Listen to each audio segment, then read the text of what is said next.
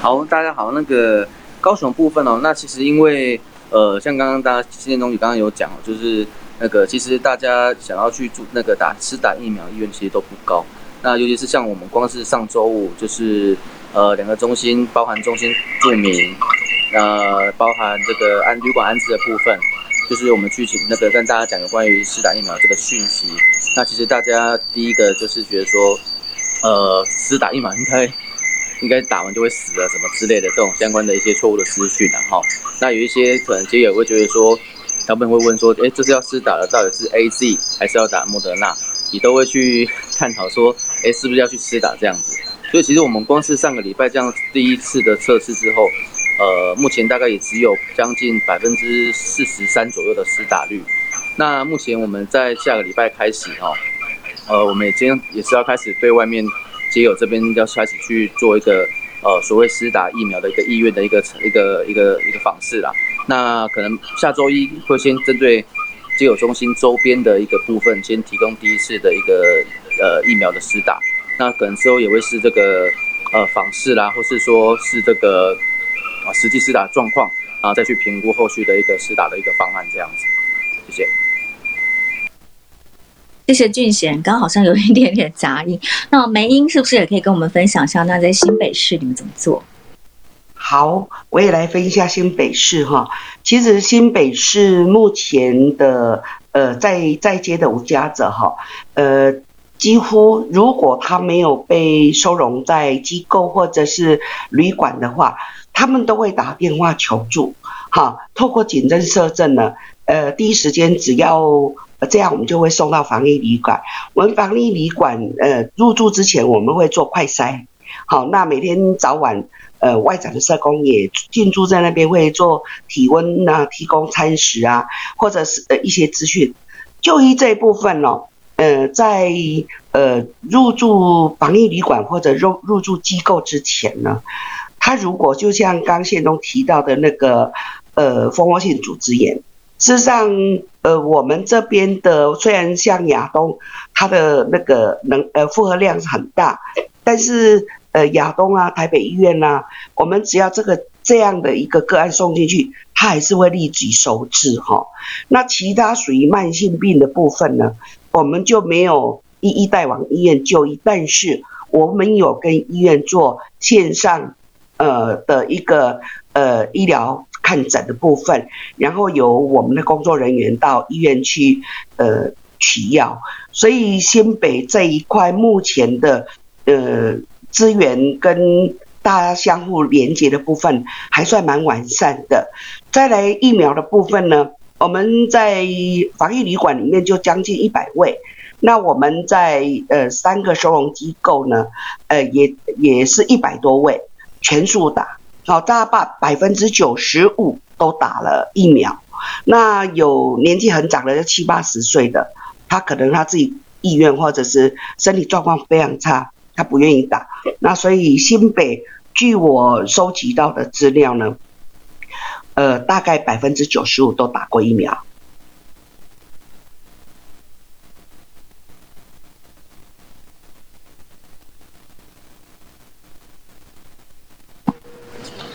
好，谢谢梅英哦。那呃，接下来哦，我想还有一个问题哦，就是之前有也是在跟县中讨论哦，就说呃遇到了疫情哦，皆有的收容安置的问题，其实又更凸显了。那这个问题是不是呃县中也可以再跟大家解说明一下？OK，好，好，这个嗯，其实我们刚刚从那个。高雄跟新北的经验哈，可以发现说，其实现在我们在呃协助这个无家者，首先其实要考虑到其实就是安置的问题，这一点是台北市到目前为止还没有定案的一个，它到底是要怎么样分去做做分流，然后怎么样去安置这个部分，台北市还没有定案出来。那这也是我们一直觉得很焦虑的地方哈。我们可以从这呃新北跟高雄这个他们做这个安心旅馆的经验来看哦，就是有很多的事情哈的协助哦，可以在呃这个旅馆里面哈安置在里面的旅馆其的这些无家者其实是可以比较好处理的哈。刚刚讲的医疗问题、打疫苗的问题，哦，一些福利咨询的问题，其实都是他们在一个。有一个住所之后哈是比较好处理，那其实这也是一个 housing first 的一个概念了哈，就是其实先有一个住，然后再来处理这些相关的东西才是是重要的。好，那为什么安心旅馆会这么样的在这个疫情里面可以临时出现？它其实一个很重要的原因哦，就是呃目前因为原来我们呃每个地方都有原来的收容所哈，包括高雄。呃，三明跟凤山两个收容所，然后新北市也有三个收容所。那在台北，除了台北有一个官方的，然后一个半官方的一个，然后其他民间的，就是这样子。那因为每一个每一个这个收容所里面，其实都有原来的住民了。好，那在疫情的时候，因为住民里面其实如果从经过检测以后确确认所有的住民是安全的话，那这个场所是安全的。那这安全的场所其实就也要让外外部的人进来，其实是一种风险，好，尤其是万华那时候非常严重的时候，其实呃是很困难的。然后我想我相信每个县市政府都有设都有一个呃入住这个机构的一个一个一个一个要求，好，比如说像台北市的要求就是要做过 PCR 是阴性的个案才可以收治，那。呃，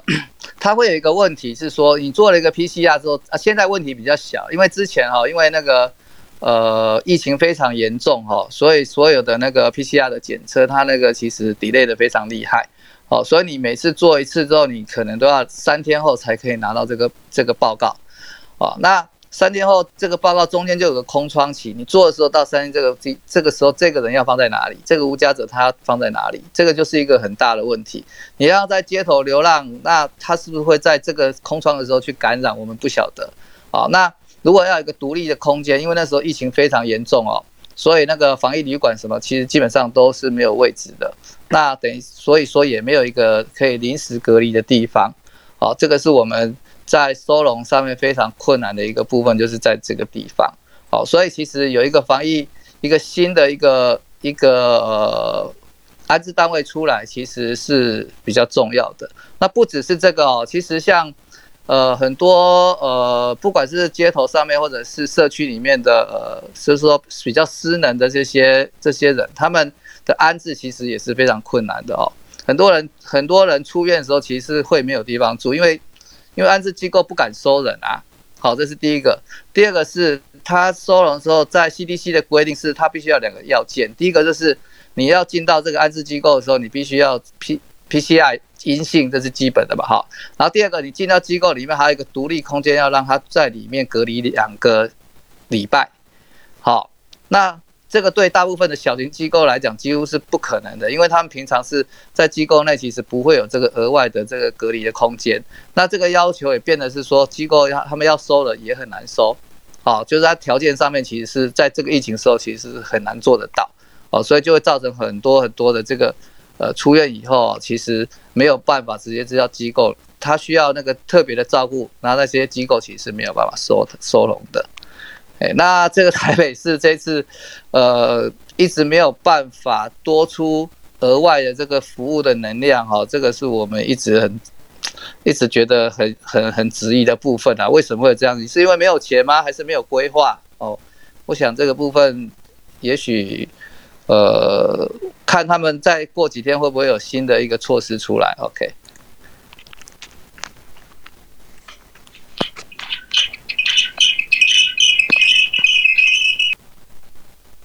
其实啊，呃，也跟前几天也在跟丽青聊到这个问题的时候，哦，就是在这个疫情下，尤其是呃，街友，因为他没有住宿的空间，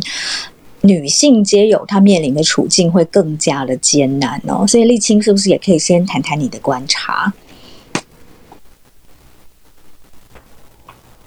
好，我会关注到，比如说女性街友，因为女性街友的人数一直以来是比较少。呃，相对于男性可能只有十分之一吧，就是通常比较少数。那 对不起，会关注到，其实是我有一次，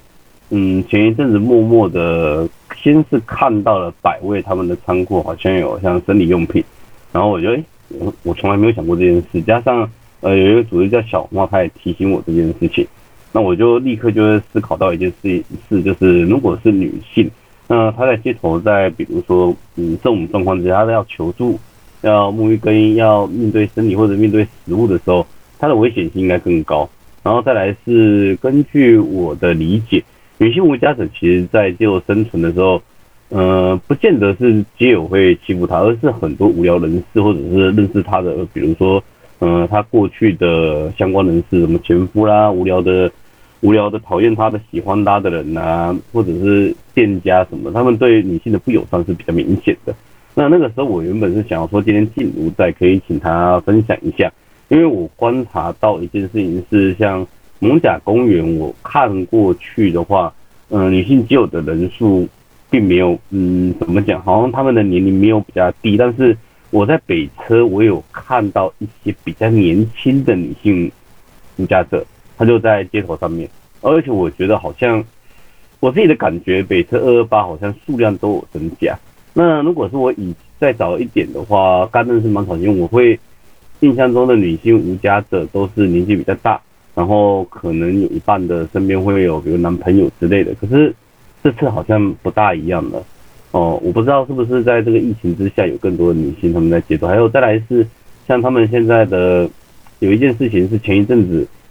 家乐福柜林店开张啊，有一个新闻很特别，是说有女性的就直接冲进去就在那边洗澡洗头，直接家乐福柜林店一开张，第一件事情送到生意站在厕所。拿着水瓶球，我那一次就是突然想到他们洗澡该怎么办，所以像前嗯上礼拜吧，蛮好心我说能不能木擦澡是擦澡巾的时候，我们就开始到处去想办法。那可是我觉得这应该让第一线的社工，呃，有点可惜是静茹不在，因为他的重修就好其实是一个对以北车为中心服务，然后目前为止他是对女性比较比较友善的地方，所以我在想可能要请家庭和县中来谈一下说。呃，我们能做什么？还有在疫情之下这种状况。另外一件事情是，我还观察到一点，这个是，嗯，我遇到所有的保护机构现在都面临的一些状况是违犯的保护机构，他们会面对的，比如说青少年安置、移工的救援，比如被性骚被殴打或者是被赶出去的，还有像是女性庇护中心，你现在要被安置，其实困难度是比较高的，除非政府部门私立。那安置的时候，你要做筛检。才能够安置进去。可是，嗯，过去台北是有剥皮寮快筛站，呃，剥皮寮筛检站，那现在撤掉了，那变成说各地方要去筛的话，其实非常的麻烦。就是你今天第一个是筛检费用要七千，我记得要七千块，好像现在要降低到三千五。那有一些被委办的单位，他现在面临一个问题是，到底这笔钱要谁来出？他这个弱势的，比如说我今天受家暴要安置到。安置据点，或者是我今天无家子，我我们有意愿想安置他的时候，会面临一个很现实的状况是，他如果真的要安这个安置据点，真的要安置他的时候，他会要怎么筛检他？要么最理想状况是去有没有挂 PCR 嘛？那可是这个东西要花费的钱就比较高。那市政府似乎各级政府都还没有思考到这个是不是要由公部门来出，或者是用经费在哪里来处理？那我再再下一点是。我有点担心接下来的个 NGO 它的收入会大减。呃，我我我想蛮好像百似乎没有这个，可是我不确定其他组织会不会。如果会的话，就会有更多的弱势，因为街头是最后的归宿。所以我我认为可能会有这个，所以我觉得想听听看县中家庭，还有这次有台中有要有新北有高雄的嗯朋友在，有梅英有一些他们在，我觉得很很想听听他们的看法。嗯。谢谢沥青，就是沥青刚好提到几个问题哦。像首先针对女性皆有的部分，我们是不是先请家庭就你的观察来跟大家分享一下，然后再来呃，另外沥青刚好提到说这个弱势的组织哦，这些社服组织可能因为现在大家很呃这个。收入都变少了，所以愿意捐钱的可能就也跟着少了，所以有很多的社服组织的营运其实也出现一些状况。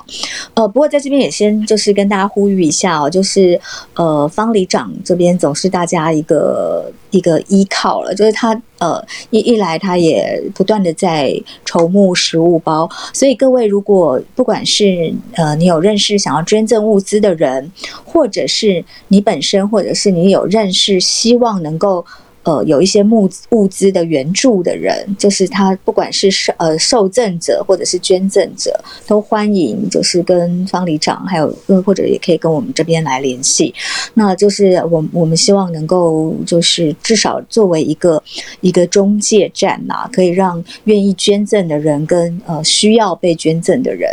呃也也有一个地方来求救。好，好。那我们现在先请家庭，是不是可以先跟大家分享一下你看到的女性街友在街头上面临的困境？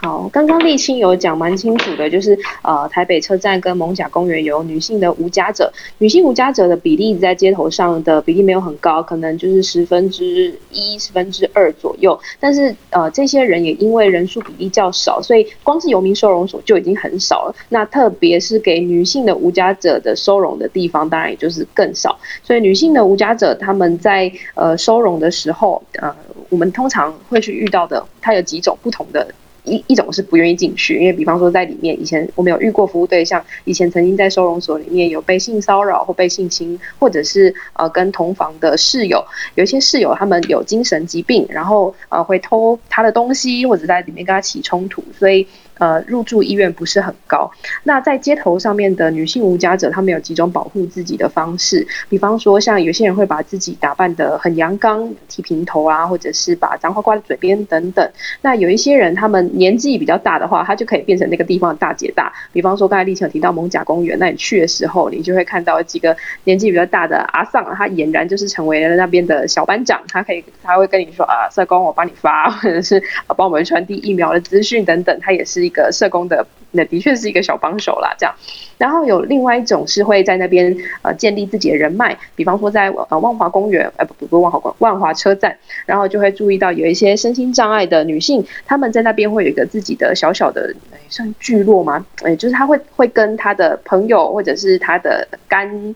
哥哥干什么的，然后就一起，然后会有旁边的人一起保护他。那他也会在领物资的时候，会跟我们社工说：“哎，他旁边还有还有朋友，他会帮他多留一份。”像这样子发挥守望相助，他就变成那个群体的一份子。那另外一种人会直接消失。为什么我们在访的时候女性会比较少？也是女性会在呃，比方说她晚上的时候，她直接用纸箱把自己盖住，你就很难分辨她到底是男生还是女生。呃，的确是这样。那另外一个就是。呃，刚刚有提到的很很很大宗的，其实也有一部分是精神障碍的无家者，呃，尤其是女性，我自己在实务工作经验上有发现，蛮多的女性无家者会有一定比例的精神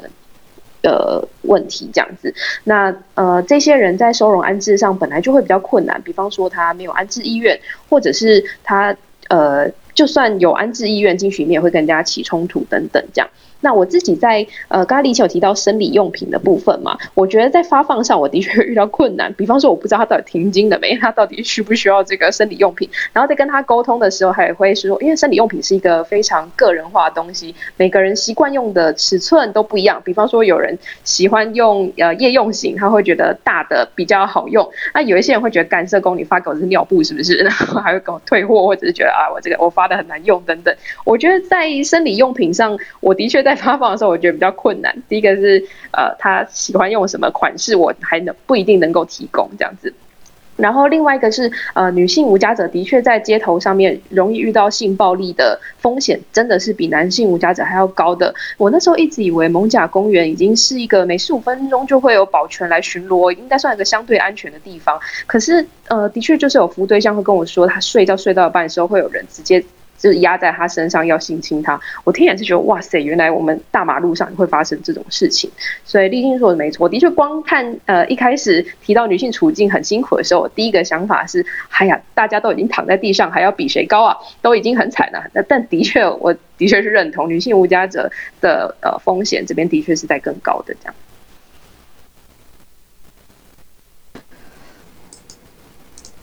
是也也请问一下家庭哦，就是以你的观察，你观察到的女性的无家者，大概都是年龄层，然后跟他们成为无家者的原因大概是什么？诶，因为我协助的主要是以蒙甲公园为主，那这边的年龄平均起来，呃，其实就比北车还要再更高，所以我观察到的女性无家者年纪大概从四十岁起跳，那比较年轻的无家者，呃，比方说三十几岁或二十几岁，我反而是在西门这些地方，呃，比较零散的地方才会观察到他们。那其中有一个原因是因为，呃，年轻的女性她们在街头上遇到暴力的状况。更会会更加的容易，所以他们会选择游民人数比较不那么多的地方。那可能会在便利商店的呃疫情前啊，还可以待在便利商店的时候，就在便利商店。那疫情中，有一些人会躲去一些，哎，你不知道原来这地方还有游民啊。比方说一个公共的那种大楼的那个叫什么公共容积场所嘛，一个。转角，它可能就只是一个遮风避雨的地方，那你会不知道原来这地方可以睡。然后我就是在这种地方观察到年轻女性的比例有有跑出来多一点点这样子，所以他们是年轻的女性要比较难找一点。他们，嗯，我觉得这也是生存的一个必要方式啊，把自己藏起来这样。然后另外一个刚刚你问的另外一个问题是什么？哦，成因哦，我自己有遇到很多是从家庭里面跑出来的，比方说有一些人是呃被老公或者是呃要照顾另外一个人，然后呃长期下来受不了另一半，然后再来就是精神疾病，然后还有另外一些是本来就没有一个。很好的原生家庭，比方说爸爸妈妈，他本来就已经呃没有什么心力在照顾他，然后他自己就跟着男朋友出来，那跟着男朋友出来之后，男朋友就是带着他到街头，那也没有提供给他一个住的地方，后来就住在这里这样子。那另外一种是有精神疾病，然后家人照顾不来，然后就觉得啊，好啦，那也管不了他，他就呃直接流浪在街头，然后有个干哥哥男朋友之类的这样。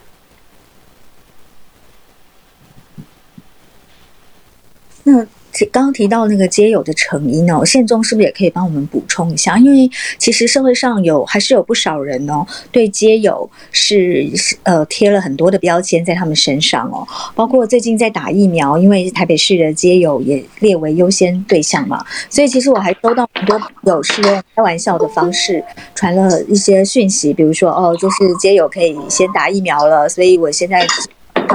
睡在万华车站，或者是我就要睡在台北车站，是是，大家当然是就是疫情很紧绷哦，关在家里就是无聊会开这样的玩笑，可是它其实也代表了某一种对接接物。这个宪宗是不是也可以跟大家大家分享一下？就是你服务街友二十年来，你看到街友是为什么会成为街友？那大家通常有哪些的误解？这个问题真是大。还是还是我帮忙回答一下，我觉得刚好可以趁这个机会讲一下，因为网络上有流传说为了变疫苗而不为了变 为了打疫苗而变街友。那的确，我最近在夜访的时候，我并没有观察到人数的增增加，所以呃，大家可能只是网络上面在讲干话而已。那另外一个是，其实就算你真的内心觉得哎呀好想打疫苗，那我去当街友好了，你现在也来不及了，因为政府已经呃社会局那边造册都已经造好了，所以会优先去打那些已经在造册本来。社会局就有在列管的那些人身上。当柯文哲那个新闻一上媒体的那那一刻，其实社会社服中心的名册就已经送出去了。所以大家现在为了要打疫苗变接有这件事情，已经是不可行的了。这样子。然后另外一个是呃无家者的成因，我们观察到的，哎，等等一下，我如果漏讲，现中可以帮我补充一下。像原本就有呃。呃，比方说从监狱里面出来的更生人，他们没有地方可以去，然后就直接来蒙甲公园的人，这样子其实有蛮多的。他们在狱呃狱中的时候，要要出狱前的室友就会跟他们后康斗修宝说：“哎呀，你不知道去哪里的话，你就可以去蒙甲公园。”啊，有些人就真的来了。那因为公园这边它其实提供的不是只有吃的而已，它会有一些呃工作机会，比方说之前疫情前还可以打零工的时候，就会在这里。那另外一个我觉得最最最主要会造成无家者最大的原因，其实是。产业的转型，像我自己有观察到非常多的服务对象，他们大概有七成左右背景都是有呃成衣产业的背景，比方说以前曾经是啊西装西西服店的打板师，或者是成衣工厂的工人等等。那后来他们呃大概在四五十岁左右的时候面临到产业转型，那这些工厂呢都迁到中国，或者是迁到东南亚，甚至是到印啊印尼更更南那个地方去了。那老板当然是不会带着他们一起去嘛，所以呃，他们这些人在面临转呃转换工作的时候，就只能进入到专业门槛更低一点的工作，比方说像保全或者是清洁等等。那后来呢，又呃保全跟清洁这些工作，他可能又呃在工呃工作的时候受伤，比方说呃像我们有很很很多个案在伤到腰啊还是什么的时候，一个去看医生的过程，那。没有办法继续工作，缴不出房租就被赶来街头上面。我自己看着这些人的时候，也会在想说，我自己也不知道社工这个行业是不是十年后有可能会被机器人取代。那或者是当我四十岁家里面经济正需要我的时候，是不是真的可以像一些就业广告上面说的，哎呀，来来来去这样学电脑，你就可以呃转行当工程师什么之类的？我们不是每个人都可以这么好的转换到另外一个产业去。那很多人就在这个呃产业浪潮的转换中就就掉。了下来，所以我们有蛮多个案是这样子的，呃，因为产业转型而影响的，嗯，讲受害者嘛，掉下来的人。那其实最大部分的人都还是本来他们的家庭功能就不是很好，比方说他自己呃就是来自好像是小时候就是幼儿园，或者是长大时候未婚，从来没有结婚过的。那当他遇到风险，比方说生病或者是失业的时候，他没有家人照顾，那他就。呃，就直接到街头上了。我觉得大家也可以想一想，如果你自己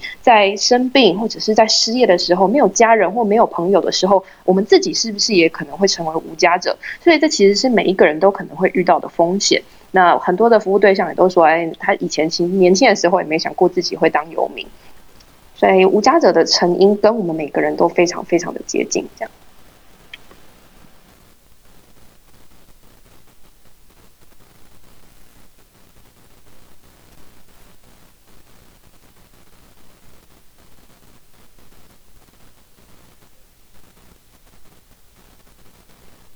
先中，你 Class Hop 那边没开。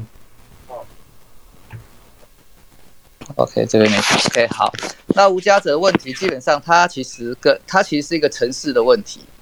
哦，那城市问题基本上它的根源就是一个移民的问题。好，其实我们很少去探索这个问题哦。其实没有想到说，呃，这个它到底是哪个方面的问题，或者说它的来源是哪里？我们从我们台北里面的发展的轨迹可以看到，哈，其实很多人他们其实呃很多在台北好或者是高雄，其实是它的人口其实有大量是从中南部上来的。好，从乡村到城市里面去，那这些人在在国外一样是这个问题，就是都市化过程里面有大量人移入到城市里面去，车到城市里面以后，并不是每个人都那么样的幸运，好，可以完成他的这个梦想，哦，到美国就有美国梦，到我们遇到很多人去美国也是在美国当无家者，哦，那。那有人到台北来来打拼，也不是每个人都会成功，好，那当然这个跟机运什么都有关系，跟跟景气啊那些都有关联性，好，那基本上我是先讲说，它其实就是一个城市的问题，其实也是一个移民的问题。那我们再从它的成因来看，其实有要分成几个面向哈，因为我们台湾哈，第一个面向其实是结构性的部分哈，那结构性的部分哈，我们很少遇到的东西，尤其是呃严重的天灾。好，这个我们这边是台湾目前没有发生到这个问题，但是国外很多这天灾以后，它是很多人变 homeless 了。比如说像一次美国，连美国的那个有那个飓风哈，好很强的飓风，造成这个它这个南呃南边的那些海沿岸的部分受到很大的影响，那这些人其实就变成无家者。好，然后再来就是我们也很少遇到战争。好，其实我们可以知道，全世界现在都发生战战争，可是台湾现在目前还没有战争。哦，战争也是会造成很多人变成呃流变成那个游民难民，他们这个其实也都是无家者。然后第三个部分就是在结构上很大的就是经济景气的问题。好，其实日本很明显，日本在一九九零年代开始的那个泡沫经济，我们这里面有一个那个山田小姐在里面哈，今天也有一起来。那他是呃，这个也是游民的专家哦，他他他研究我们台湾的游民，他是日本人研究我们台湾的游民。好，那我们是他今天来看我们今天谈的谈的部分，因为我是希望他可以邀请一些日本的 NGO，好，在我们在下一场的时候可以谈谈日本的经验了哈。那在这个部分，然后在韩国的时候，在一九九七年他们的这个货币。呃货币的危机也是一样，他们都是这种大型的经济的危机造成了大量的失业、大量的游民的出现。哦，在日本在前一段是非常的非常的明显，但是这样的这个是主要是呃结构性的部分。那结构性的部分的话，政府就会呃就会有大量的资源进来，因为你有人大量的人失业之后，这个是政府是没办法负担的。也就是说，如果我们这个疫情再长期下去，我们可能也会有一个大量失业潮出现。那这个才是最可怕的地方。那政府也要相对营营的足够资源去 hold 住这些人，不然。以后不然我们可能就是很多公司倒闭哦，然后很多人失业，然后就流落到街头。这是后期，如果政府没有在这个阶段在纾困做好的话，这我们可以看到预期到后后面这个我们街头上的人可能，呃，大家都来抢街头的位置就有可能。好，这个是我们谈到结构性问题。刚刚刚刚这个家庭提到的啊，就是呃产业外移哈，这个也是一个部分。有些人他就是工作中断。那工作中断之后，政府一定会有一些相关的措施，或是家庭会有一些一些措施去支援嘛。好，很多人就可以到家里面，好，或者是靠朋友、靠家人，然后靠社会救助，啊，然后这个部分去去去协助。但是这个部分就是我讲的第二个第二个因素是呃，自称为社会支持。当社会支持不足的时候，没有办法 hold 住这个人的时候，他可能就是会到街头上面来。好，这个是我们也看到很多人，就是因为我们在台湾哈，这个这个跟我们台湾的无家者特性有个很大的关联性，就是因为我们台湾的家庭支持是相对比较强的，那你在美国什么美国或者欧洲，他们的家庭支持就没有那样的强。好，那所以我们的人，我们大部分人他从第一通常都会有利他的形成原因都不会单一的，他会跟他的工作有关系，跟他的知识也有关系，然后第三个部。